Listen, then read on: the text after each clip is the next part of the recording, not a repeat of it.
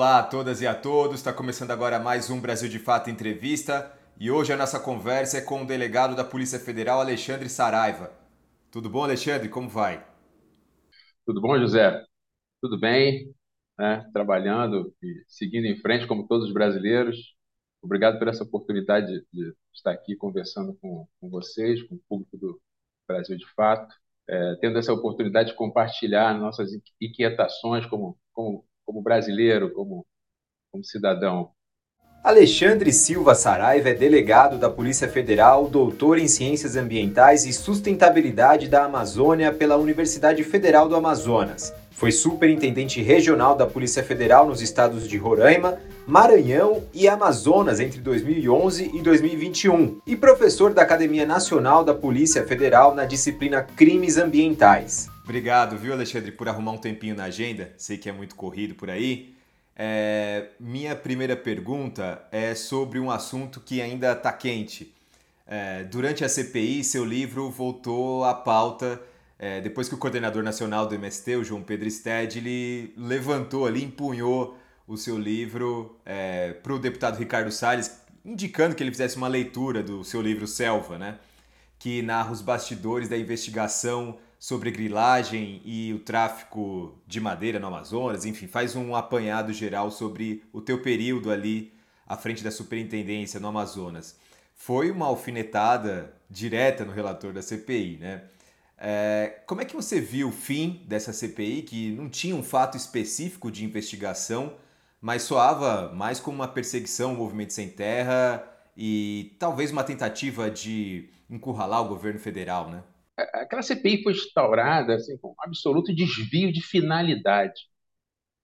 Mas sobre o livro, sobre o, o Pedro Stedley ter mostrado meu livro, me senti surpreso e extremamente honrado e, e, e fiquei assim é, mais surpreso ainda com a reação é, do, do, Ricardo Salles e do, do Kim, porque ninguém falou, ninguém questionou, foi como se tivesse exorcizado mesmo, mostrou aquilo né? Eles poderiam ter criticado, não, esse livro aí não diz a verdade, esse livro aí, isso aqui. Eles não falaram nada, eles simplesmente pum, travaram. E isso aí, esse gesto acompanhado de uma exposição muito bem colocada pelo, pelo Stedes, uma, uma verdadeira aula de quem conhece a Amazônia, de quem conhece a realidade da Amazônia, de quem conhece a realidade do povo da Amazônia, do trabalhador que está lá. É, e eu te digo, fiquei lá eu não, eu sempre fui muito técnico, todo o tempo que eu trabalhei na, na polícia. É, eu tenho minhas convicções pessoais, mas quando eu piso dentro da delegacia, eu sou um cara realmente apolítico. É, mas eu nunca, em 10 anos na Amazônia, eu nunca me deparei com desmatamento, com alertas de desmatamento, desmatamentos graves em área de assentamento. Nunca. Eu acho que isso aí é um dado, claro, pessoal, e eu depois eu tenho dados é, técnicos mostrando que não, aquilo que, que o Kim disse não é verdade. Os assentamentos eles respondem a 8% das terras é, tituladas na Amazônia. Sendo que desses 8%, uma grande parte não foi destinada a trabalhadores rurais. Não foi. Fraude. É, então, uma, é urgente que se faça uma auditoria naqueles títulos que foram emitidos, porque tem muita gente do agronegócio que se beneficiou da Lei 11.259 é, do governo do, do PT, que foi para beneficiar o pequeno trabalhador rural, e que uma área de até 1.500 hectares efetivamente exploradas e diretamente exploradas, essas pessoas recebessem o título da terra. Nada mais justo. Mas se o trabalhador explora 100 hectares, ele vai receber do Estado o quê? 100 hectares. Se ele explora 500, 500 hectares. E o primeiro indício de fraude desses títulos que foram emitidos, desses falsos assentamentos, é que todos os títulos saem assim. Isso ninguém me contou. Eu vi, tá? eu vi. São informações públicas. O limite era 1.500 hectares. Aí vinha 1.499, 1.498, 1.497.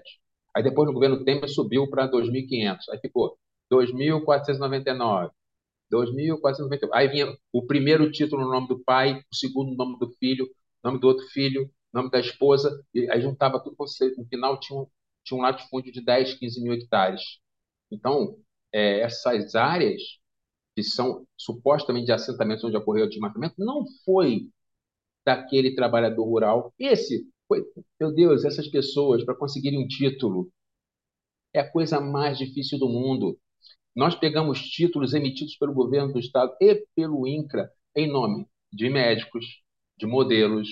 Você, ali comentando também a CPI, falou sobre como então o ministro do Meio Ambiente, na época do governo Bolsonaro, Ricardo Salles, supostamente teria atuado na grilagem de terras no Amazonas, né? Qual foi a atuação do ministro Ricardo Salles durante a sua gestão do Ministério do Ambiente? Olha, isso, isso é interessantíssimo, porque havia ali a extração ilegal de madeira, e essa madeira saiu de determinado local que eles precisavam de um título de terras para justificar aquela extração, para documentar a madeira. Então, eles é, esquentaram algumas terras. E como que eles fizeram isso? Usando um assentamento. Você está entendendo? O Ricardo Salles entregou esse documento. E são documentos públicos. Eu posso compartilhar. Se você depois quiser acrescentar, mostrar, é, divulgar, eu posso mostrar porque são documentos públicos. Eu apresentei, inclusive, na Câmara dos Deputados. O que, que é? O que, que fizeram? Olha como eles são. Fizeram uma, uma CPI para investigar assentamento quando, na verdade, o presidente da CPI utilizou documentos de um assentamento feito em 1986, chamado assentamento Trairão, que não chegou a se, a se concretizar, mas as pessoas, algumas pessoas pagaram, se inscreveram. Então, ele pegou, por exemplo, essas pessoas que, que estavam explorando lá na área do Rio Arapiuns, pegaram essa terra, esse título de, de terras, lá de 1986, do projeto Trairão, e levaram lá para o outro lado do estado, com a suposta alegação de permuta. É, o seu Nelson não conseguiu ser assentado na época, por problemas burocráticos com o INCRA, é, ele não foi assentado. Então, nós vamos permutar, vamos dar para ele uma outra área aqui no estado do Pará. Então, tem um contrato de permuta. Parece razoável, né? Só que a terra não é dada para o Nelson, é dada para Joana. É, é um contrato de permuta, que permuta é troca, então, assim, é como se eu permutasse o seu carro, trocasse o seu carro com o João, algum amigo meu, sem a sua assinatura. Isso é uma aberração jurídica. Isso está lá nos, no, nos, documentos que eles me mandaram, nos processos administrativos. Só que quando sai no Diário Oficial, você jura, qualquer um que ele é o Diário Oficial, que quem estava lá em 1986 era a Joana, que mora em Santa Catarina, que é empresária.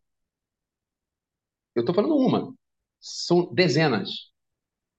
Então, o Ricardo Salles estava diretamente envolvido nisso, e quando, e quando ele, ele foi lá duas vezes, primeiro, primeiro que o que, que um ministro, foi um ministro de meio ambiente, foi a presidente da, da Comissão de Meio Ambiente da Câmara dos Deputados, Carlos Zambelli, e o senador Zequinha Marinha do Pará foram lá no meio de um trabalho da Polícia Federal, com laudos periciais já prontos, com, com, com vasta materialidade, você já imaginou se todo o trabalho policial agora começa a receber visitas de parlamentares para questionar apreensões, por exemplo, do tráfico de drogas ou de contrabando?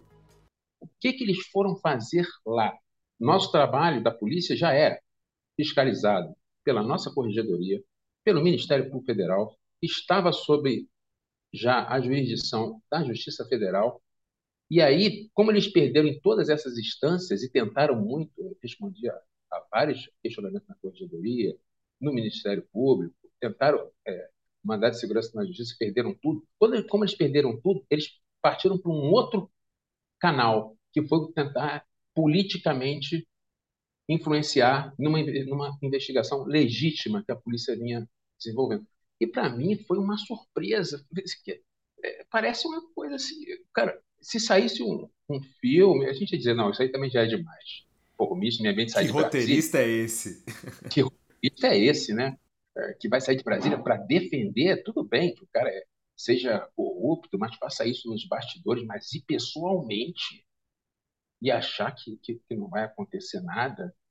E, e eu te digo isso porque eu tive uma outra experiência em 2006, quando eu fiz uma operação, era governo, não, era o governo PT. Nós fizemos uma operação que nós atingimos o Ibama do Rio. De certa forma, você atinge o governo, né? Foi uma operação muito grande. E a ministra era Marina Silva. Você sabe o que ela fez? Ela saiu de Brasília, foi ao Rio de Janeiro para apoiar o trabalho da polícia. ela se posicionou firmemente do lado da lei. Falou que vocês precisarem para que a gente faça uma é, investigação completa, vocês podem contar com o Ministério do Meio Ambiente. De fato, lembrando que essa operação é, foi é, atingiu o IBAMA, mas ela também começou por iniciativa de servidores honestos do IBAMA, que são sua vasta maioria. O IBAMA é o órgão mais importante para a proteção do meio ambiente do Brasil. Foi completamente é, desmembrado no governo é, Bolsonaro e que hoje voltou, graças a Deus, a trabalhar. É, e nós já temos aí bons resultados em Roraima, de modo geral na Amazônia. O IBAMA é, está fazendo um excelente trabalho. Os, quais são os interesses, ou quais eram os interesses, na verdade, do deputado Ricardo Salles com o tráfico ilegal de madeira? Olha, a Interpol, há dois anos atrás, lançou um relatório é, segundo o qual a madeira ilegal movimenta por ano 153 bilhões de dólares. Estamos falando de madeira de florestas tropicais, então madeira de alta qualidade. 153 bilhões de dólares. Tudo bem, não tem floresta tropical só no Brasil, mas vamos colocar que metade está aqui. Então, para o ministro sair de Brasília, ir até o interior do Pará duas vezes, eu não vejo outra possibilidade de que não seja que, que estivesse integrando a organização criminosa, porque a destruição da Amazônia ela é perpetrada por uma organização criminosa que tem tentáculos em vários escalões do governo e chegou, na época do Ricardo Salles, no governo, no mais altos escalões do governo federal. Como nós estamos vendo aí, estamos vendo em outras situações, né? tanto na questão do garimpo, que tinha um, um beneplácito completo dos governos estaduais e do governo federal. Então, a, a notícia crime que eu mandei para o Supremo Tribunal Federal na época foi que ele fazia parte de uma organização criminosa. Porque a madeira hoje, os, os grandes fornecedores de madeira para o mercado internacional eram os países do Sudeste Asiático. Nos últimos 50 anos, mas a, a produção deles entrou em colapso por uma exploração excessiva. Isso tem artigos científicos, um especialmente esclarecedor é de um pesquisador japonês chamado Minoru Kumazaki, que mostra como a exploração da madeira é, do Sudeste Asiático alimentou as indústrias do Japão, as indústrias é, de países é, industrializados. E, e, assim a fraude, a, a invasão de terras públicas, as oligarquias tomando conta. Se você tirar ali Sudeste Asiático e colocar a Amazônia, parece que você está tá falando da Amazônia, não do Sudeste Asiático. Mas o que, que isso fez? O que, que aconteceu? Como o Sudeste Asiático deixou de fornecer madeira, a madeira da Amazônia começou a ser interessante, subiu muito de preço no mercado internacional. Então, se exporta muita madeira para a União Europeia, para os Estados Unidos. Para você ter uma ideia, e pior que se exporta por um preço vil. Pode procurar nos sites aí, eu olho de vez em quando. O IP, para começar, que aquelas árvores da Amazônia, que a gente vê ali, elas têm de 200 a 1.400 anos de idade. Isso são dados científicos. Então, não é um recurso tão renovável assim.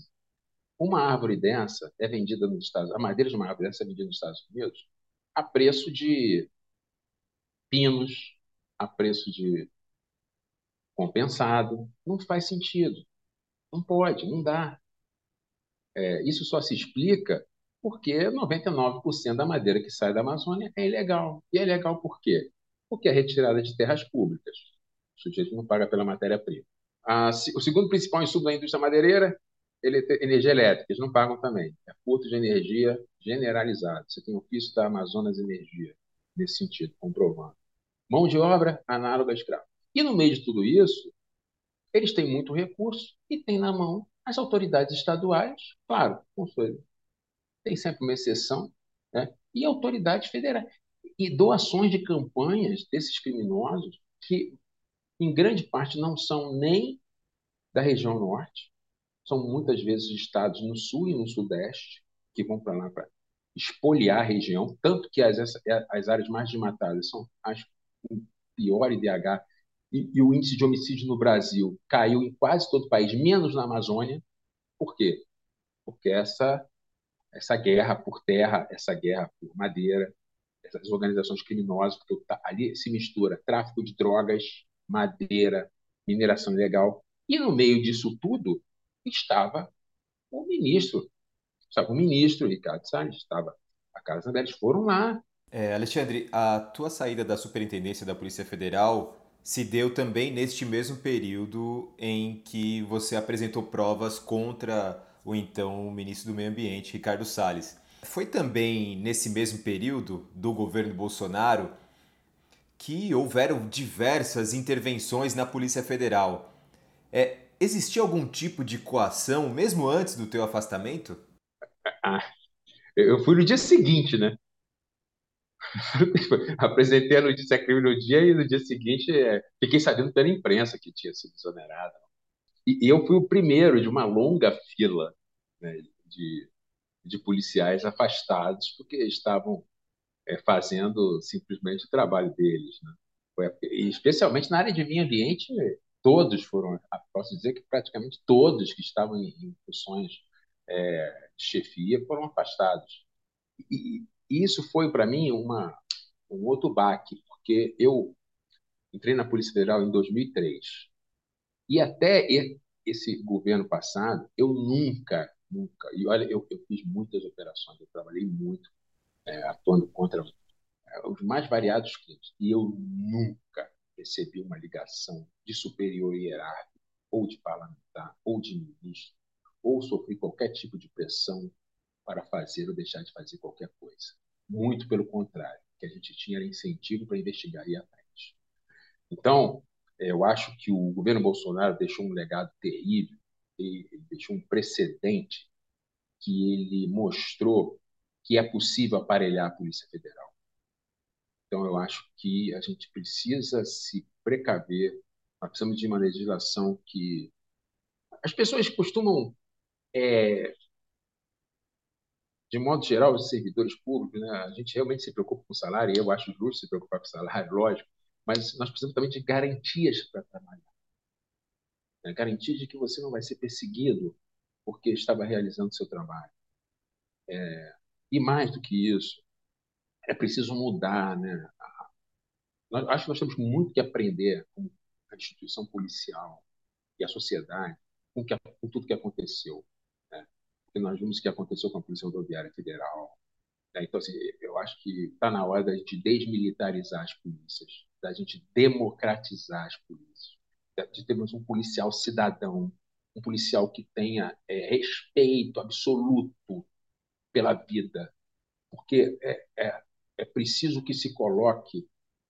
É, isso para mim é, sempre foi óbvio, mas eu acho que neste momento, depois desse governo todo, isso tem que ser colocado que a maior, o bem mais importante que a polícia deve proteger sobre todos os outros é a vida humana. Com certeza. É, no ano passado, é, o senhor foi punido pela Polícia Federal por dar uma entrevista, se não me engano, para o programa Roda Viva. Como é que é a sua relação com a corporação hoje? Olha, a minha relação hoje é, é muito boa. boa. Não tenho o, o que reclamar. Foi, teve essa punição, mas porque ainda é, existem ainda infelizmente, né, ideias bolsonaristas dentro da polícia, e tem a corregedoria, quem está lá, é, enfim. Mas eu. Tudo bem, três dias de suspensão. Eu acho que, para mim, isso aí é motivo de orgulho. Eu, coloco essa, eu vou colocar essa punição num quadro na minha parede, porque foi para dar uma entrevista em defesa da Amazônia. É, eu sabia das consequências, eu fiz sabendo, eu não sou criança, né? Eu sabia que a postura que eu tomei. Eu fui a única voz, eu digo isso, fui a única voz dentro da Polícia Federal que se levantou efetivamente contra aquele governo. Ninguém mais fez isso. Ninguém mais fez isso.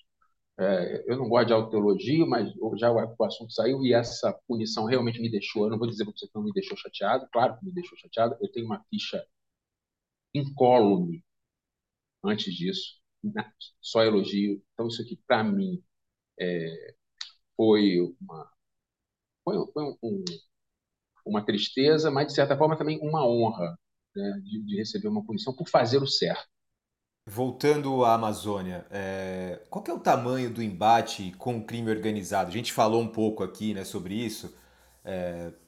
Nós vimos recentemente a imensa dificuldade que o governo federal, tinha acabado de assumir a gestão, né, teve para é, repelir os garimpeiros ilegais na terra Yanomami, em Roraima, por exemplo. É, se chegou a esse ponto porque ficou quatro anos largado. Não só largado, mas, mas é, incentivado, na verdade. Para você ter uma ideia, o governador de Roraima é, editou uma lei estadual proibindo a destruição do maquinário de garimpeiros. Uma lei absolutamente inconstitucional, depois o Supremo é, declarou a inconstitucionalidade dessa lei estadual, mas ele fez isso. Então, o que o governo atual encontrou foi uma situação de completo descalabro e que, infelizmente, ainda não terminou, porque terminou assim, é, se zerou praticamente a, a, presença de garimpeiros na terra indígena, em Yanomami, lá em Roraima. As imagens satélites mostram isso muito claramente. Só que é, perícias que foram feitas na, nas águas dos rios mostraram uma quantidade de mercúrio, isso na minha época ainda, 8.600 vezes acima. 8.600 vezes, praticamente todos os rios. E coisa de, e no início de junho, a Fiocruz soltou um, um, um estudo dizendo que 20% dos peixes é, vendidos nas principais capitais da Amazônia estavam contaminados com mercúrio. Isso gera enormes é, problemas neurológicos, principalmente em crianças. Não existe tecnologia no mundo que, que para retirar mercúrio da água. Então, o que aconteceu ali, ainda não se tem essa noção, mas talvez tenha sido uma das maiores catástrofes ambientais do Brasil e talvez do mundo. Foi muito mercúrio que foi lançado na água. E o que acontece na Amazônia é que essas organizações criminosas elas estão cada vez mais ganhando mais espaço, ganhando mais espaço, ganhando mais espaço. E eu comparo com a situação do Rio de Janeiro, que eu sou carioca, e eu acompanhei desde criança como que né, as coisas foram piorando, piorando, é, áreas que o Estado deixou de, de, comandar e a coisa foi tomando um, uma dimensão e eu temo que isso já esteja ocorrendo na Amazônia. Só que aí nós teremos um Rio de Janeiro de tamanho continental. Então, se nós não, tomamos, não tomarmos providências urgentes hoje, daqui a 20 anos nós vamos ter um problema seríssimo. As Forças Armadas têm uma doutrina de ficar esperando o eterno inimigo externo que nunca vem, enquanto nós temos um inimigo interno poderosíssimo. Então, nós precisamos que essa doutrina das Forças Armadas mudem. Já existem é, oficiais e até um artigo de um coronel eh, chamado Alessandro Bisacro, que, chamado Fazendo a Coisa Certa, que ele defende a atuação das Forças Armadas contra o crime, claro, cada um dentro do seu, da sua atribuição constitucional, mas dentro da região amazônica não dá, eh, não dá para se abrir mão, o país não pode abrir mão da capacidade logística das Forças Armadas no combate a esses grupos criminosos. Então, é preciso muita atenção à região amazônica, porque se fala tanto em invasão internacional da Amazônia e se esquece que esses grupos criminosos, inclusive que agora assassinaram o candidato a presidente do Equador, esses grupos atuam na Amazônia brasileira também. Alexandre, para a gente chegar no final dessa conversa, que poderia durar muito mais tempo, porque a gente tem muita coisa para conversar, mas nesse momento muito também se fala sobre joias, né? É, que foram vendidas no exterior, sem fazer qualquer relação entre os casos. Você teve que lidar com o garimpo ilegal de ouro durante a sua gestão como superintendente na PF, na região amazônica. A gente viu, inclusive, não me lembro agora se foi 2022 ou 2021, é, aquelas balsas é, com, com ouro, né? É, sim, sim. Que estavam sendo escoadas pelo rio ali. Para a gente entender um pouco mais sobre isso, para onde eram levadas essas pedras de ouro retiradas do garimpo? É possível rastrear isso? Sim. É, primeiro, é, nós fizemos uma. É, é, possível combater o garimpo com muita eficiência. O Bruno da FUNAI, falecido Bruno da FUNAI, trabalhamos junto na operação chamada Corubo, em que nós destruímos 60 balsas de garimpo no, no Vale do, do Jataí. É, e três meses depois ele foi exonerado. Então, é, as imagens de satélite hoje, como elas são tem uma alta resolução temporal, é, esse sistema que nós começamos na, usar lá na Amazônia, então a gente é, tem imagens no máximo 24 horas de atraso. Então a gente já chega em cima, chega rápido é, e, e, a gente consegue fazer. O problema é a política. E para onde vai esse ouro? Esse ouro vai para as grandes metrópoles. Nós fizemos uma apreensão, nós adquirimos um equipamento que faz, faz a leitura química é, do ouro. É o único no Brasil. É, ele, ele, lança um, um raio, um feixe de raio-x sobre o ouro. Ele tem uma pistola e tem um, um, micro um, outro tamanho de micro-ondas, mas não é tem nada com micro-ondas, é tamanho de micro-ondas que faz parte por bilhão. A pistola faz parte por milhão. Esse equipamento chegou e uma semana depois, a Receita Federal nos acionou dizendo que dois americanos e um brasileiro estavam indo para os Estados Unidos levando 35 quilos de ouro. E apresentaram, levando a bagagem de mão, apresentaram a documentação, dizendo que era ouro reciclado de joias. Eu liguei para o perito, ele foi para lá, e quando apontou essa pistola para o ouro, o ouro de joias ele só tem até 75% de pureza. Esse ouro que estava sendo levado para os Estados Unidos tinha 98%, incompatível com o ouro de joias. Então houve prisão em flagrante, 35 quilos de ouro, 20 milhões de reais. O equipamento se pagou 10 vezes. É, então, isso, eu, com esse exemplo, eu te respondo as duas questões. Como combater, é possível, sim, com ciência, e para onde estava indo. E te garanto que não era a primeira vez que eles estavam sendo Brasil com ouro. Então, a gente continua 500 anos depois sendo espoliado pelo grande capital. O pau-brasil, primeira árvore do Brasil a ser ameaçada de extinção. Uma demanda europeia. Depois o mogno, demanda externa. Agora o IP, e, e, e o Brasil, ele é o décimo produtor mundial de ouro, mas é o quinto jazidas. Tem um gap aí. Sai, sai muito ouro do Brasil é, que é documentado. Porque se a gente pegar as autorizações da agência, olha como isso é grave. Eu falo isso sempre, cara. E nunca me questionaram, nunca tiveram ousadia de me questionar. Se a gente pegar as autorizações da Agência Nacional de Mineração de Ouro e colocar em cima de uma imagem de satélite georreferenciada, a gente anula metade. Porque o cara consegue autorização, mas nunca colocou os pés lá. Alexandre, muito obrigado por essa conversa, viu? Eu que agradeço a oportunidade. É, sigo à disposição aí dos amigos. E o para fazer o gesto do STED, né? Aqui, ó. Aproveitando aí o espaço para o Merchan. É. Obrigado, tá viu, Alexandre?